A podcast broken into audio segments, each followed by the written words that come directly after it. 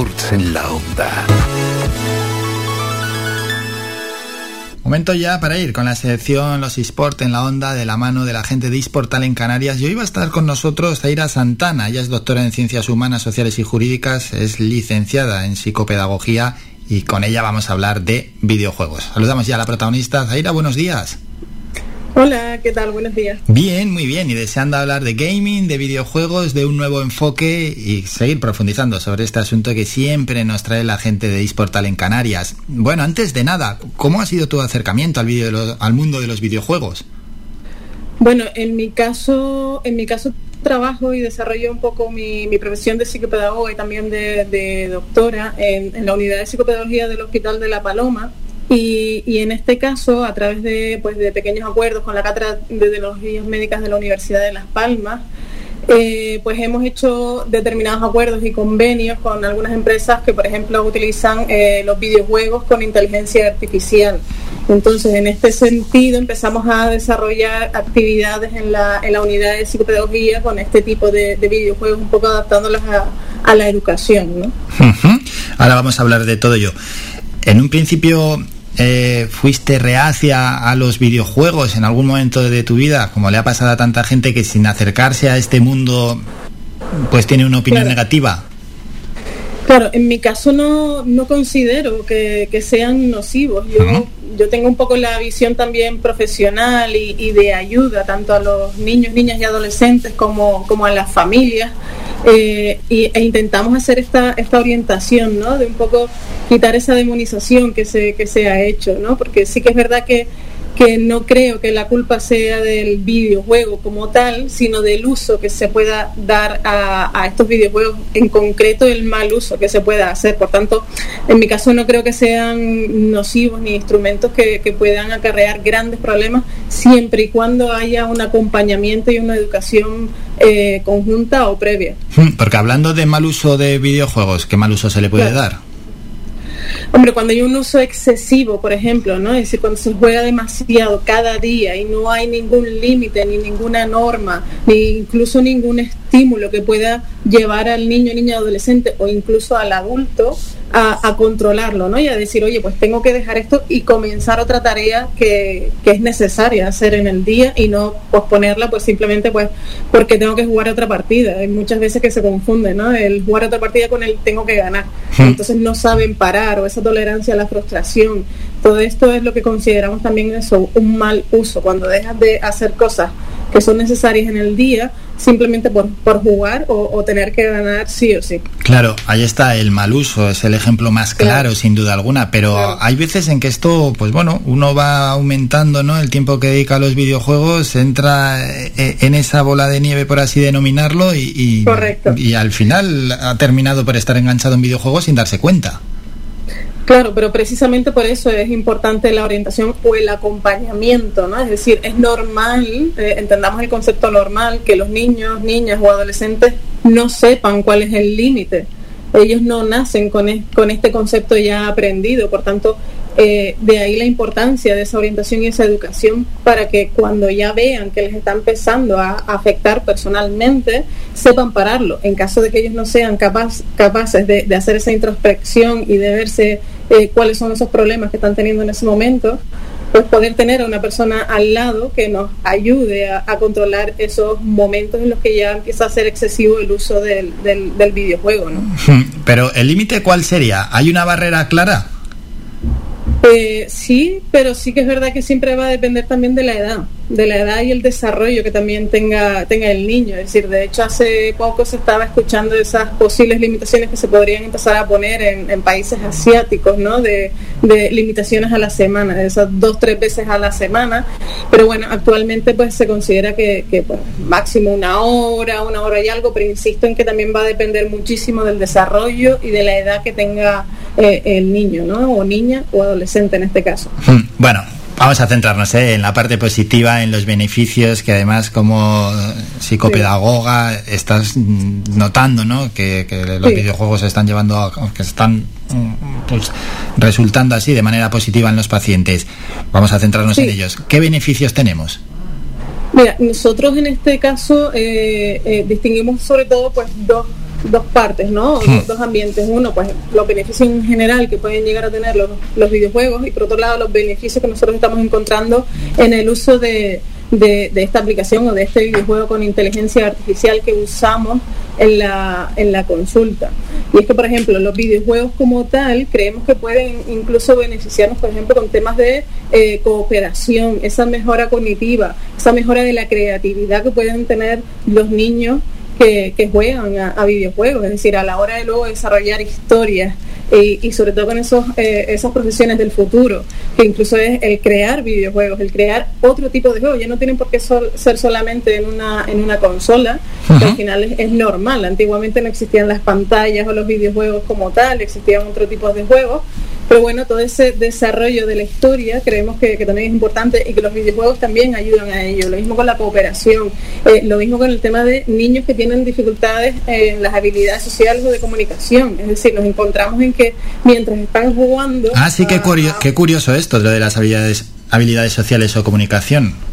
Sí, porque puede, porque puede parecer lo contrario, ¿no? Pero ya ve, seguro que tenemos una explicación. Sí, pero lo que pasa es que si nos paramos a analizar, hay muchísimos juegos que tienen este el chat en el que tienen que estar en contacto con su con su equipo para lograr un objetivo. Entonces, mientras tú estás desarrollando unas tareas, tienes que planificar, por ejemplo, eh, cómo tiene que actuar el resto del equipo y al final esto también es una función ejecutiva. Entonces, claro, encontramos eh, con que los niños están mejorando estas funciones ejecutivas de cooperación, de planificación y con lo de las habilidades sociales, incluso esa comunicación como tal, e incluso el, la práctica de, otros idiomas, porque es muy habitual el trabajar con, o, o, jugar, mejor dicho, ¿no? con niños o con adolescentes que están en otra parte del mundo, que están fuera de las Islas Canarias, por ejemplo, en nuestro caso, ¿no? que, que estamos aquí en unas islitas que formamos parte de España, pero no estamos en esa región eh, pues genérica, digamos, de lo que se conoce como, como España. Entonces es muy sencillo jugar con gente que puede estar en Portugal, en Estados Unidos, en el Reino Unido, cosa que hace años este tema, por ejemplo, era casi impensable o era por lo menos bastante más complicado que, hoy en día. Imposible directamente, sí. Claramente, claramente. Entonces por eso también decimos que vemos ese, esa, esa mejora, ¿no? Esa, ese apoyo, esa parte positiva que también tienen los videojuegos a la hora de, aportar eh, en, esta, en esta parte de comunicación, de habilidades sociales como tal. Qué bueno, qué bueno, qué bueno. Y me imagino que esto entre los jóvenes, entre los niños y entre los adolescentes, pues tiene una acogida grande, ¿no? Les estás proponiendo al final algo que yo me imagino que para ellos es bastante atractivo. Sí, de manera general sí. De hecho, una parte importante también es que habitualmente los niños están acostumbrados, ya cada vez menos, pero en la mayoría de los, de los centros educativos, pues se sigue trabajando pues con el boli y el papel. Entonces, claro, cuando llegamos a la consulta o pues por la tarde tienes que desarrollar determinados aprendizajes y no los vuelves a desarrollar con el boli y con el papel, sino que les das un estímulo, un instrumento, en este caso, ¿no? Una herramienta, pues que precisamente valga la redundancia, es mucho más estimulante y no y no es lo mismo que llevan haciendo pues cinco o seis horas por la mañana pues claro esa esa motivación para trabajar es totalmente diferente y es mucho más positiva entonces claro ese ese acercamiento esa aceptación de los niños niñas y adolescentes eh, es bastante evidente. ¿Y con los niños y con los adolescentes, cómo hacéis el, diagnóstico? Es decir, ¿cómo luego decidís, pues hay que llevar a cabo una terapia con este videojuego, hay que ir de manera progresiva o no tan progresiva? ¿Esto cómo lo realizáis? Vale, nosotros, eh, a ver, aquí en Canarias, como todo, todo este tema del diagnóstico en general está bastante más protocolizado, eh, pero luego también pues existen niños, por ejemplo, de centros privados, en los que nosotros desarrollamos ese diagnóstico. Primero evaluamos las necesidades a través de test psicopedagógicos como tal, ¿vale? Ya sea con herramientas mm, tradicionales como los test habituales, como con otras herramientas, eh, por ejemplo, a través de la realidad virtual, que tenemos una herramienta, ¿vale? Y esto nos ayuda, por ejemplo, para ver si hay dificultades en la planificación, en la memoria de trabajo, por ejemplo, en la atención, ¿vale? Y, a través de eso, pues podemos luego trabajar a través del videojuego que comentábamos, en este caso se, se llama Syncrolab, es un videojuego con inteligencia artificial, en donde ya tienes varios pequeños minijuegos dentro de, esa, de ese mismo videojuego en el que te permite ir trabajando cada una de esas capacidades o esas funciones ejecutivas. ¿vale? Entonces, ese, ese mismo videojuego va a ir registrando el rendimiento y el trabajo de cada niño, de manera que podemos ir viendo la evolución a través de, de los meses, ¿no? Entonces, esto también nos ayuda también incluso a motivar al niño e incluso a la familia. E incluso, además, nos permite trabajar fuera de la consulta. Por tanto, el trabajo que desarrollamos con los niños es mayor, porque no es solamente una vez a la semana o dos veces a la semana, sino que el niño incluso puede trabajar o entrenar estas capacidades en casa. Qué bueno, todas las posibilidades que dan los videojuegos. seguro que hay casos de éxito, ¿no? Y que se pueden lanzar a los oyentes. Sí, hombre, hay, hay varios. Eh, por ejemplo, un niño que, que, le costaba muchísimo y que generaba eh, muchos problemas familiares, ¿no? sobre todo con, conductas, ¿no? y esa desgana, eh, lo que también conlleva que el resto de la familia, digamos, que, que se contagie un poco de esa desgana y de esos problemas, y al final cada vez pasaban menos tiempo juntos, por ejemplo, con el uso de los videojuegos en este caso que era un niño con Asperger, ¿vale? Pues conseguimos que incluso pues pasara más tiempo tanto con sus hermanos como con sus padres, porque incluso tenían que ir eh, entendiendo el juego, cada una de las instrucciones del juego, hasta que incluso luego ya el niño fue capaz de ser un poco más autónomo. Entonces, claro, como recibía recompensas e iba viendo incluso la clasificación, pues el niño estaba motivado a ganar a los que ni siquiera conoce, pero están en esa clasificación, pero ya el niño está entrenando esas capacidades cognitivas que creemos que es muy importante trabajando cada día. El cerebro no deja de ser un músculo y como el resto de músculos de nuestro cuerpo creemos que es importante trabajarlo cada día. Entonces, que esa capacidad de trabajo eh, el niño, eh, niña o adolescente sea capaz de, de, aceptarla y desarrollarla es muy importante para, para la mejora cognitiva. Qué bueno, qué bueno todo ello y además que haya estas mejoras y estos ejemplos de éxito, bueno, nos alegramos muchísimo. Y quería preguntarte, Zaira, ¿hacia dónde crees que deberían avanzar los videojuegos?